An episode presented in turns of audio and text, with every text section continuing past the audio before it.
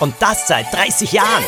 schnell bei Nacht und Tag. Als Kinder und als Erwachsene. Überall lösen wir den schwersten Fall. Und wer ist dazu imstande? Das ist doch klar. Na wir, die Knickerbockerbande. Herzlich willkommen beim Knickerbocker Podcast. Hier spricht Thomas Brezina. Die Knickerbocker Bande begleitet mich seit 30 Jahren. Für mich sind Axel, Lilo, Poppy und Dominik so etwas geworden wie meine eigenen Kinder. Naja, und jetzt kommt ja bald ihr drittes Erwachsenenabenteuer heraus. Es trägt den Titel Der Tote in der Hochzeitstorte. Und es gibt eine Hochzeit in diesem Abenteuer der erwachsenen Knickerbocker. Und als ich diese Szene geschrieben habe, ich muss euch etwas gestehen, ich hatte Tränen in den Augen. Es war wirklich, ach Gott, Nein, so viel verrate ich euch noch nicht. Hm, alles weitere dann später. In diesem Podcast erzähle ich euch ja viel darüber, wie die Knickerbocker entstanden sind, Hintergründe über die Abenteuer, wie mir die Ideen gekommen sind. Und heute verrate ich einmal, wer denn die Vorlagen für Axel, Lilo, Poppy und Dominik waren. Ja, es gibt Personen, die die Vorlage gebildet haben. Übrigens waren das nicht immer nur Kinder, sondern auch Erwachsene. Mehr darüber später. Außerdem im Podcast gibt es ja immer für euch einen Ratekrimi. Viel Spaß, ihr seid jetzt das fünfte Mitglied der Knickerbocker Bande. Und der Krimi trägt den Titel Der Schatz am Meeresgrund. Es ist ein Krimi aus diesen dicken Rate-Krimi-Bänden der Knickerbocker Bande. Heiße Spuren, neue heiße Spuren, super heiße Spuren haben sie geheißen. Und übrigens, diese dicken Bände gibt es jetzt auch neu. Ein bisschen modernisiert, weil ja die Knickerbocker Bande jetzt Handys und Laptop braucht, damit Kinder von heute, die die Abenteuer lesen, sich voll damit identifizieren können. Der Schatz am Meeresgrund. Hier ist der Ratekrimi. Es war Captain Holger Hensens großer Tag und die Knickerbocker Bande durfte dabei sein. Hier, seht euch das mal an. Die Kette aus Tigeraugen sagte er geheimnisvoll und zeigte den vier Juniordetektiven ein Bild in einem uralten Buch. Wah, eine Kette aus Tigeraugen, das ist ja ekelig, meinte Poppy. Der Captain lachte. Poppy, das sind keine echten Tigeraugen, sondern besondere Edelsteine. Sie sehen aus wie die Augen eines Tigers und sind sehr, sehr selten und äußerst wertvoll. Seit 520 Jahren liegen sie an dieser Stelle auf dem Meeresgrund und ich werde sie heute wieder ans Tageslicht befördern. Captain Hansen war Schatzsucher. Den halben Winter verbrachte er in Bibliotheken, in denen er Berichte über alte Schiffe, ihre Fahrrouten und ihre Ladung aufstöberte und zu entziffern versuchte. Auf diese Weise hatte er von einigen großen Segelschiffen erfahren, die in Stürmen gesunken waren und ihre kostbare Fracht auf den Meeresgrund mitgenommen hatten. Mit seinem eigenen Schiff, der Bloody Mary, fuhr der Captain dann zu den Stellen, wo er die gesunkenen Schiffe vermutete. Gemeinsam mit zwei Helfern tauchte er hinab und suchte so lange, bis er endlich einen Wrackteil gefunden hatte. Oft dauerte das Tage, Wochen oder sogar Monate. Mehrere Male war der Schatzsucher auch mit leeren Händen nach Hause zurückgekehrt. Diesmal war alles anders. Er hatte die Lucinda aufgespürt, die vor der afrikanischen Küste untergegangen war und zahlreiche Truhen mit Goldmünzen an Bord gehabt hatte. Vor allem aber hatte sich auch eine Schatulle aus Metall in ihren Lagerräumen befunden, in der einem Hinweis zufolge die wertvolle Tigeraugenkette aufbewahrt worden sein sollte. Captain Hansen hatte sich die Bergung der ursprünglich für eine spanische Königin bestimmten Kette bis zum letzten Tag aufgehoben. Es sollte der Höhepunkt der Expedition sein. Der Schatztaucher legte seinen Gummianzug und die Pressluftflasche an und ließ sich ins Wasser fallen. Eine halbe Stunde später erschien er an der Wasseroberfläche und streckte triumphierend das schwere, riesige Geschmeide in die Höhe. Es bestand aus zahlreichen wuchtigen Gold- und Silberscheiben, in deren Mitte die daumennagelgroßen Edelsteine angebracht waren. Das Schmuckstück strahlte und glitzerte im Sonnenlicht. Poppy nahm es dem Schatzsucher ab. Darf ich, darf ich es einmal anlegen? fragte sie. Captain Hansen war einverstanden. Poppy öffnete die Schließe und ließ sie hinter ihrem Hals einrasten. Sie fühlte sich wie eine Königin. Als der freudestrahlende Captain an Bord kletterte, zog ihn Lieselotte zur Seite.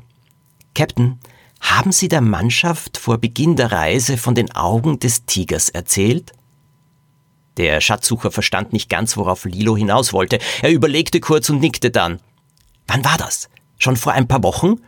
fragte Lilo nach. Mr. Hansen nickte abermals. Ja, ich fahre immer mit denselben Leuten, aber wieso interessiert dich das? Lilo blickte sich kurz um. Sie spürte, dass sie von den beiden Tauchern beobachtet wurde. "Ah, Sag ich Ihnen später, meinte sie. Aber später sollte es zu spät sein. Die Frage an euch lautet, was ging Lieselotte durch den Kopf? Hm, nicht ganz einfach und die Lösung erst später. Hey Lilo, du siehst aus, als hättest du soeben wieder eine heiße Spur entdeckt, rief Axel quer über das Deck. Was gibt es? Einen neuen Fall? Irgendetwas Verdächtiges? Lilo hätte Axel für diese Bemerkung am liebsten ins Wasser geworfen. Die Augen der beiden Taucher, die Captain Hansen halfen, schienen sie fast zu durchbohren. Für Lilo war das ein eindeutiger Hinweis darauf, dass da jemand Dreck am Stecken hatte. Allerdings gab es keine Beweise. Was ist los, Lilo? Wieso schaust du so komisch? fragte Axel. Weil ich mir gerade überlegt habe, was ein Hai macht, wenn er dich sieht, antwortete Lilo schlagfertig. Na was denn? wollte Axel wissen. Er macht kehrt, weil er sich mit so kleinen Portionen wie dir nicht den Appetit auf etwas Großes verdirbt. Peng, das hatte gesessen. Axel wurde rot vor Wut. Er hasste es, wenn sich jemand über seine Größe lustig machte. Schnaubend jagte er Lieselotte quer über das Schiff, bis schließlich beide im Wasser landeten. Die Abkühlung sorgte dafür, dass sich der Streit in schallendes Gelächter auflöste. Später, es war mittlerweile dunkel geworden, raunte Lilo Captain Hansen zu. Ich würde Sie gerne sprechen, unter vier Augen, in einer Viertelstunde an Deck. Der Schatzsucher war überrascht, versprach aber zu kommen. Das Mädchen stand an der Reling und starrte auf das Meer hinaus. Der Mond war aufgegangen und hatte einen silbrigen Glanz auf die Wellen gezaubert. Halb voll war er bereits wieder. Ein leiser Wind strich über das Wasser und die Luft roch nach Salz und Fischen. Hinter Lilo knarrte eine Tür. Dann überquerte jemand mit schweren Schritten das Deck. Für das Superhirn stand fest, dass es sich um Captain Hansen handeln musste, sonst wusste ja niemand von dem Treffen an Deck. Plötzlich aber wurde Lilo von zwei kräftigen Händen gepackt und über Bord geworfen. Alles ging so schnell, dass Lilo nicht einmal mehr schreien konnte. Mit einem lauten Platschen landete sie im Meer. Schnell verschwand der Unbekannte wieder durch die Tür und lief nach unten. Vier Minuten später kam der Captain selbst aus dem Bauch des Schiffes und sah sich suchend um. Wo blieb Lilo? Hatte sie nicht hier auf ihn warten wollen? Hilfe! Hilfe! kam da die Stimme des Oberhaupts der Knickerbockerbande. Sie klang leise und weit entfernt. Der Captain verstand das nicht. Wo bist du, Lilo? rief er. Ich bin über Bord gegangen, meldete sich Lilo. Beim Hauptsegel. Backbord. Der Captain stürzte zur Reling und starrte ins dunkle Wasser und tatsächlich. Dort hing Lilo an einem dünnen Seil, das am Metallgeländer befestigt war. Captain Hansen holte eine Strickleiter, an der das Superhirn nach oben klettern konnte. Ich, ich hätte wissen müssen, dass der Dieb versuchen wird, mich loszuwerden, seufzte Lilo. Zum Glück hatte ich dieses Seil zwischen den Fingern, als ich ins Wasser gestoßen wurde, sonst, naja, sonst wäre die Bloody Mary ohne mich weitergefahren und ich wäre Haifutter geworden. Sie berichtete dem Captain, was ihr aufgefallen war. Einer der Taucher muss mit der Sache zu tun haben, meinte Mr. Hansen. Sonst war niemand am Meeresgrund. Ich hätte gemerkt, wenn eine der Ausrüstungen verwendet worden wäre, also außertourlich. Die triefend nasse Lilo stieg nach unten, um sich umzuziehen. Als sie mit trockenen Sachen wieder aus der Kajüte der Knickerbockerbande kam, hörte sie Captain Hansen wettern und toben. Sie lief zum anderen Ende des Ganges, wo eine Tür offen stand. Vorsichtig spähte Lilo hinein, achtete aber darauf, dass sie selbst nicht gesehen wurde. Der Captain stand vor den beiden Tauchern und schrie. Der eine, sein Name war Walter, spielte mit seinen Zehen, die aus den Sandalen ragten, murmelte immer wieder etwas von einer großen Ungerechtigkeit und meinte, dass er sich dieses Misstrauen nicht verdient hätte. Der andere, er hieß Harry, starrte mit finsterer Miene auf die Spitzen seiner schweren Schuhe und brummte verärgert vor sich hin. Was er sagte, konnte Lilo nicht verstehen. Während Captain Hansen weiter auf seine Helfer einbrüllte, kam Lilo ein Gedanke. Stehlen wäre einfacher gewesen, aber der Trick mit der Fälschung war besser. So wäre niemand auf die Idee gekommen, nach dem Original zu suchen. Die echte Kette musste sich an Bord befinden. Das Superhirn überlegte, in welcher Kabine die Taucher untergebracht waren. Als Lilo die richtige Tür erreichte, ging ihr ein Licht auf. Nun wusste sie, in wessen Sachen sie nach den Tigeraugen suchen musste. Und was meint ihr? Muss sie bei Walter suchen oder bei Harry. Und wie ist sie überhaupt auf die Idee gekommen, dass hier etwas Faules im Gange war und dass mit der Kette der Tigeraugen etwas nicht gestimmt hat? Die Lösung, die erfahrt ihr etwas später. Aber jetzt zu Axel, Lilo, Poppy und Dominik und ihren Vorbildern. Wie sind mir diese vier Kinder eingefallen? Fangen wir mit den Namen an. Lilo. Ich habe ganz bewusst einen Namen gesucht, der nicht mehr so gebräuchlich ist, vielleicht sogar ein bisschen altmodisch gesehen wurde und also kein Trendname war. Und ich hatte eine Wahltante und die hieß Lieselotte, genannt Lolly. Und zuerst sollte Lilo Lolly heißen, aber das war mir dann zu niedlich und so habe ich sie ganz einfach Lilo genannt. Oder eben Lieselotte das Superhirn der Bande. Und das war mir auch das Wichtigste, dass ein Mädchen das Oberhaupt einer Bande wird. Übrigens haben mir damals Leute aus der Buchbranche erklärt, dass Bücher, bei denen ein Mädchen das Oberhaupt einer Bande ist, floppen werden. Das kann nicht funktionieren. Buben wollen nur Buben als Anführer einer Bande haben und Mädchen wäre das egal. Ich halte das bis heute für einen absoluten Unsinn und ich freue mich, dass erwachsene Leserinnen mir immer wieder schreiben und sagen, wie wichtig es für sie war, dass damals Lilo das Oberhaupt war und dass sie ein richtiges Vorbild für sie gewesen ist.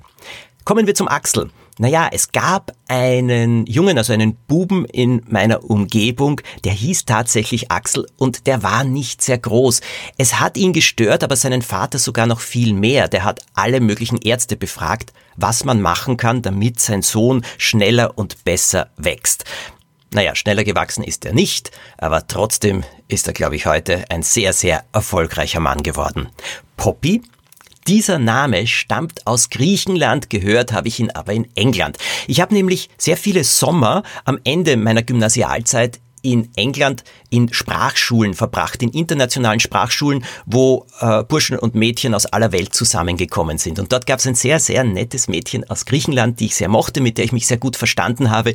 Ihr Name war Poppy und den habe ich nie vergessen und deshalb habe ich eben Poppy nach ihr auch benannt.